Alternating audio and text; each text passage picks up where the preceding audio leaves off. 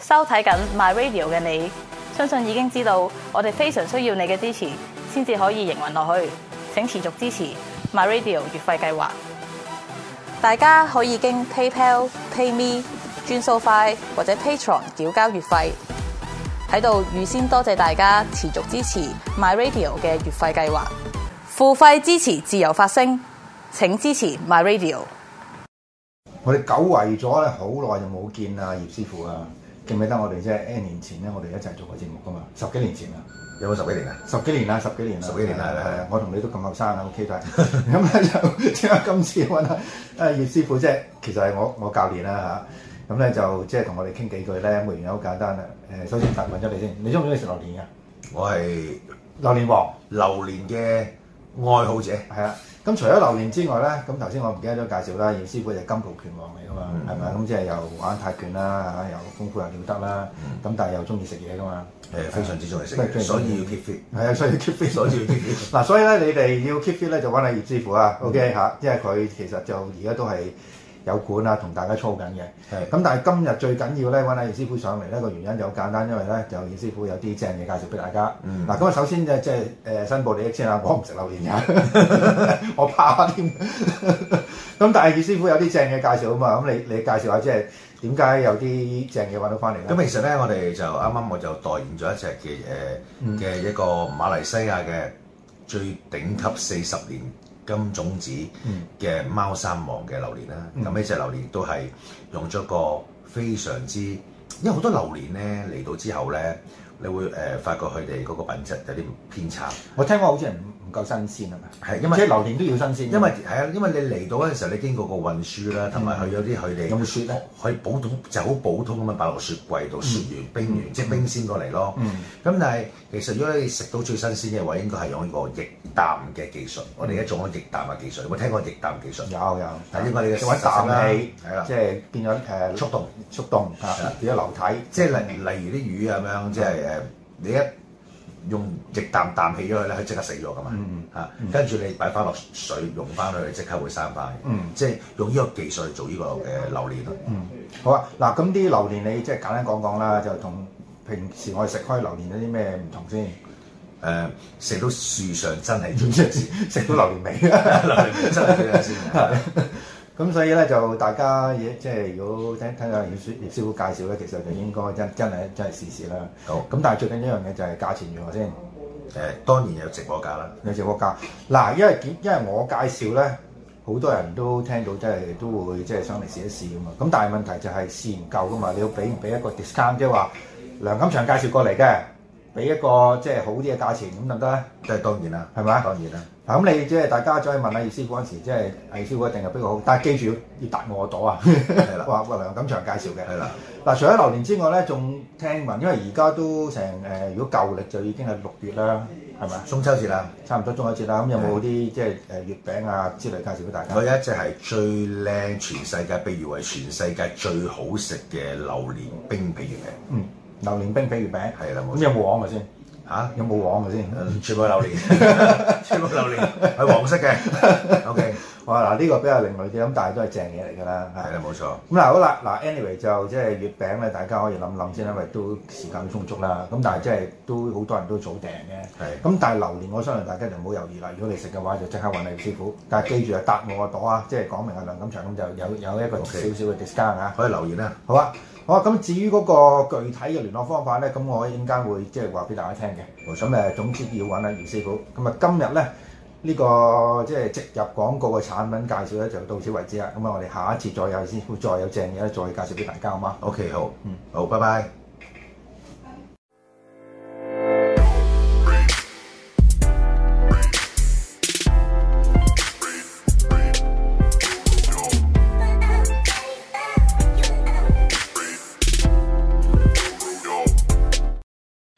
咁之後就同大家見面啦。今次我哋又出外景冇啊，錯，今朝有外景啊！係啊，嗱，咁希望以後我哋都即係盡量出多啲外景啦。會啦。啊嗱，咁我首先介紹下就喺我哋嘅左手邊嘅 Lawrence 啦。 Hello，大家好。啊，咁交代清楚嗰、個即係元氣係點先咁啊？Lawrence 咧就一日就 PM 我係咪啊？咁其實佢就誒同、我哋即係識咗好耐㗎啦嚇。咁但係咧就突然間就 P.M. 我咁啊，誒呢個咩朋友嚟㗎咁樣？啊佢話咧有隻有隻超人嘅 殺 K 喎咁樣。咁我係啊，咁我話我話走去問阿 Cat 啦，咩咩料啊咁樣，阿 Cat 就跟住講個底細俾我聽啦。咁但係大家可能即喂你講緊咩嘢咁？咁我首先就要即係阿 Lawrence 你交代你嗰、個，即係你講講你自己嗰、個、呃、即係點樣誒同呢個日本清酒，特別係日本嘅超人清酒啊！即係我哋後邊有一紮超人嘅。嘅清就咗喺度啊，有有哥斯拉啦，有怪獸啦咁樣，嗱擺喺度先，唔係一樣遮住我。咁誒嗰個緣起係點咧？即係你點樣同呢個日本誒嘅文化、日本嘅清酒，甚至日本嘅超人系列打上誒即係一個關係咧？咁原本咧誒、呃我係賣開日本食品嘅，咁啊因為一次誒、呃、機緣巧合啦，咁就有一個地方佢介紹咗啲清酒俾我哋，咁希望我哋幫佢賣。咁誒、呃最終嗰個結果就係咧，佢帶嚟嗰三隻清酒咧，就叫做俾我代理試下賣啦。咁我就唔識清酒嘅，甚至乎咧，因為以前我工作嘅關係咧，因為成日俾人灌啊，所以對酒咧就唔係咁好印象嘅。 OK，咁但係原來飲落咧日本清酒咧，真係同我哋平時飲開啲紅酒啊、白酒，甚至乎大陸嗰啲咩咩高粱啊、白酒都係好唔同嘅。咁我覺得佢佢哋嗰個味道咧，確實係有佢哋嗰個特別之處嘅。同嗯埋我誒飲咗酒之後咧，發現咧原來咧酒咧。飲酒嘅時候咧，係可以唔使講 嘢，因為佢已經講咗嘢啦。嗯係啦，佢係一個語言，好似我哋旁邊一位主持咧，佢哋成日宣傳酒係一死啦節樣目語點做言嚟㗎嚇。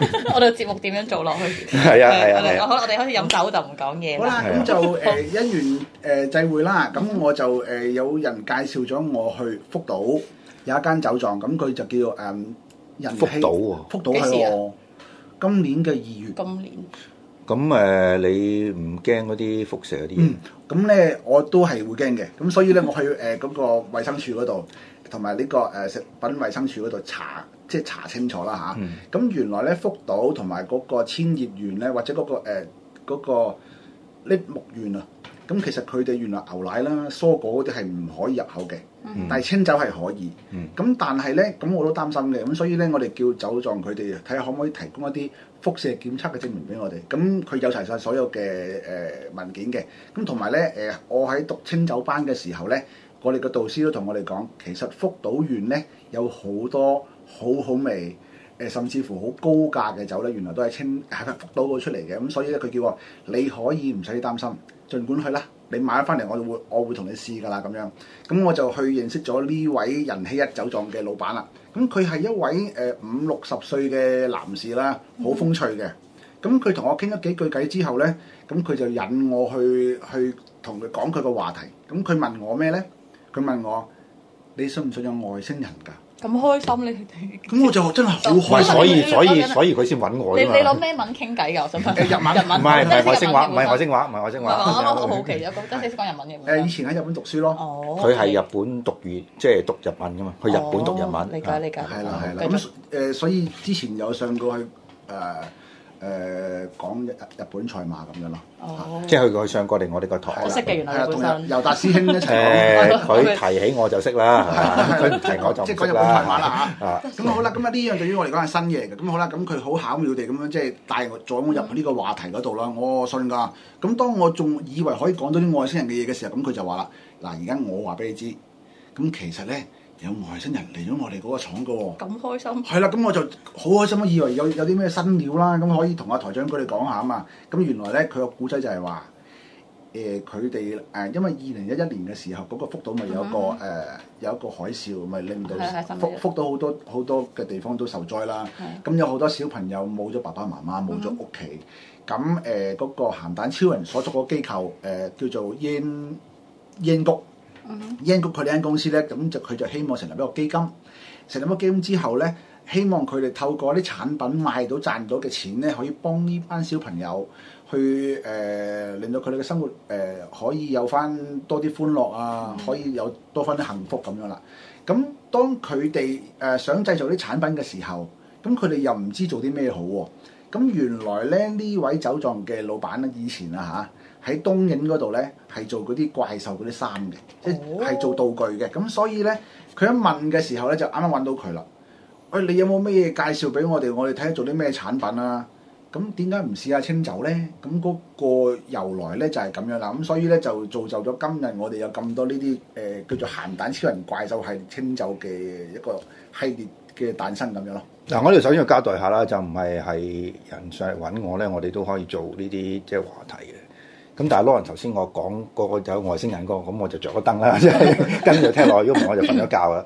咁但係另外一樣嘢，即係趁住我唔冇唔記得之前，我即係問咗 Lauren 先啦，係咪有間酒廠話佢哋有嗰個河童嘅木乃伊啊？啊，冇錯。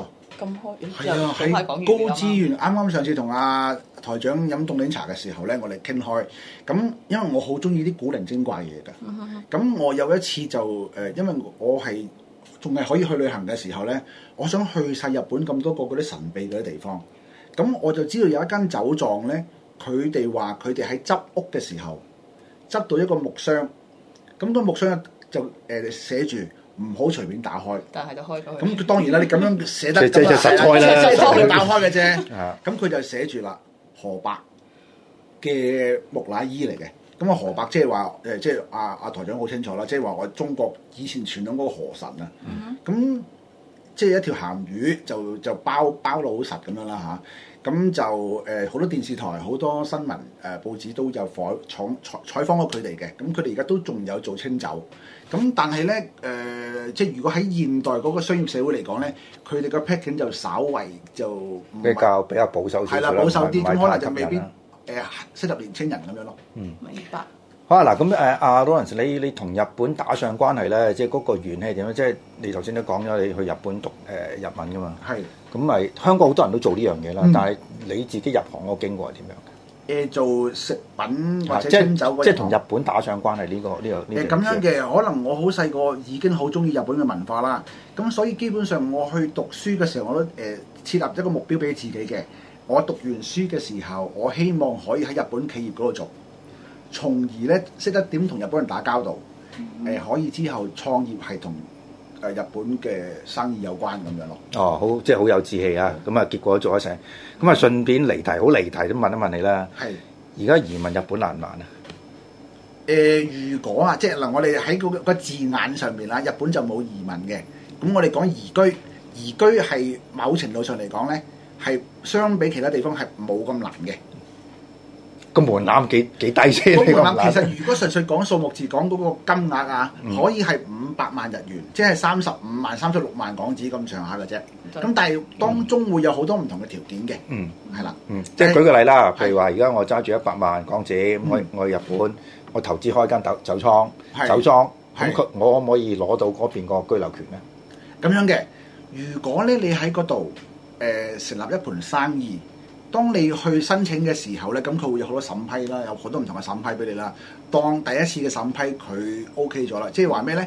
誒、你嗰盤生意佢認為係可以持續可以發展嘅，誒、佢會覺得你呢盤生意唔會一做就即刻執笠嘅。唔係會同轉單身嘅冇錯啦，咁同埋咧，佢會為佢帶嚟一個稅務嘅一個收入，同埋咧，你喺佢當地請一個人，可能呢一個咧就係可能比五百萬日元更加大嘅一個門檻嚟嘅。咁但係當然請人就有有平有貴，同埋好多唔同嘅方法啦。咁呢個可能日後我哋可以分享下點樣係可以巧妙啲咁樣請人就可以將個成本降低啲嘅， 嗯，係啦。係，我睇下遲啲揾你做日本移民你可以一個顧問啊啦禮拜上晒七日嘅 喎，先上影啲情報室啦，跟住上神秘之夜啦，嗯係啊上咗係今朝又走啦，上埋移移民嗰個啦。係啊係啊係啊係啊係啊 係啦，哇！咁咧就講講我離晒題啦。係咁但係最緊要就係嗱，我哋講一支酒啦。嗱，係我我就即係即係作為一個行外人，我真係唔識酒啦。就呢啲超人嘅嘅包裝嘅酒咧，阿 Cat 啊，你可唔可以講下有冇有冇收藏價值咧？ 都其實多人嘈嘅，特別日本，你知日本人非常熱愛，唔係香港人非常熱愛呢個我哋第二家鄉噶啦，所謂日本。咁樣其實都特別呢一誒、呃近年嚟都出咗唔少嘢特別包裝嘅。嘅嘅清清酒酒啦，譬啊如我記得最近就係大家會見到有北斗之拳有出啦，啊，同不埋過有之前我哋介紹過我啦哋介紹過係啊係同啊埋我另外我之前見到有 set 係巨人嘅，個 set 好靚，其實個盒都嗯係跟同埋所以進擊的巨人，嗯進擊的巨人冇錯，咁樣就誒儲一定有嘅，同埋都香港人都幾中意儲嘢，都所以呢個係我係絕對有市場啦。啱啱都見到係成有成個系列嘅話，其實都呢個都係一個幾 smart 嘅 marketing 嚟嘅，所以但係呢個會唔會係純粹 gimmick 嘅即係嘢嚟咧？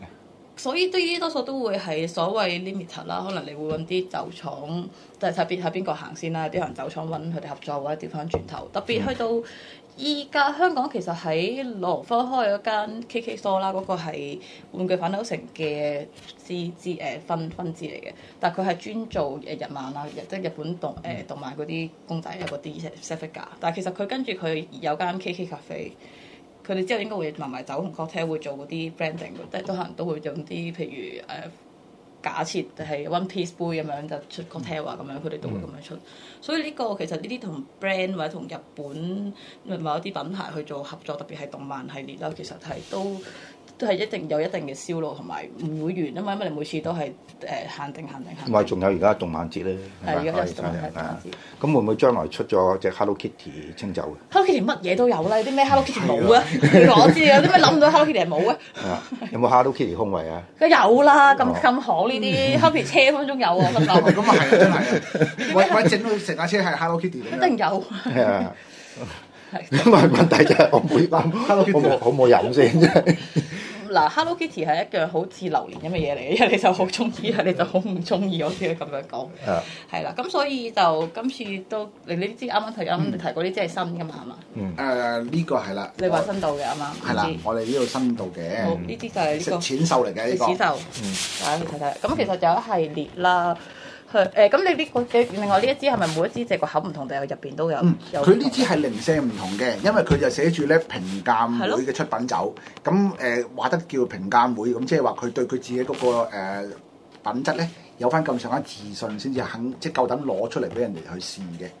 咁、所以咧呢、個喺嗰個系列裏邊咧，就稍為個價錢咧就比較叫做比較高啲嗰支咯。明白。好，咁樣咧，我哋係咪好睇埋另外一個啦？跟住係好啦啦咁就啊史節最緊要呢只哥斯拉，呢只哥斯拉係咪啊？歌呢個呢個合靚啊，我都覺得呢個真係喂，靚想。揾埋個 poster 出嚟，好好好好好好，係我去攞 poster 嗱你攞埋 poster 出大家最嚟先中意啦。睇盒㗎啦，咁就呢個盒就冇乜嘢 睇，其實後邊。但係呢個我覺得日本人啲 marketing 啲瓜真係唔同啲，我設計好個水平，水平好高啊嚇。同埋啲 packaging 位都靚嘅，睇到睇呢個本做人嘅 poster 嘅。好，係啦，咁啊知即係哥斯拉啦。哦，哇，佢做埋做做埋做即係呢個係 for 呢個係 for 啲手嘅 poster 嚟。佢佢係咪要同哥斯拉嗰邊傾版權㗎？係啊，呢、個東寶有版權㗎。哦，OK 咁佢就係將原裝嗰個 poster 咧，誒、改咗少少。原本下邊係一班人嚟嘅，嗯主角嗰啲人嗰啲樣嚟嘅。咁佢、就佢自己個原廠嗰度就將佢改做酒咯。嗯，係啦。咁其實都可以打開呢度我都嚟睇下。幾嗱，難咁啊，我哋梗係要睇下支酒入邊點樣啦。咁啊，趁住睇啲酒入邊之前咧，我哋一陣間我哋開支酒，有冇答試一試一試一先。咁下一節翻嚟咧，我哋就即係講講誒個 package，除咗個除咗個包裝之外，呢個餡係點樣啊？好，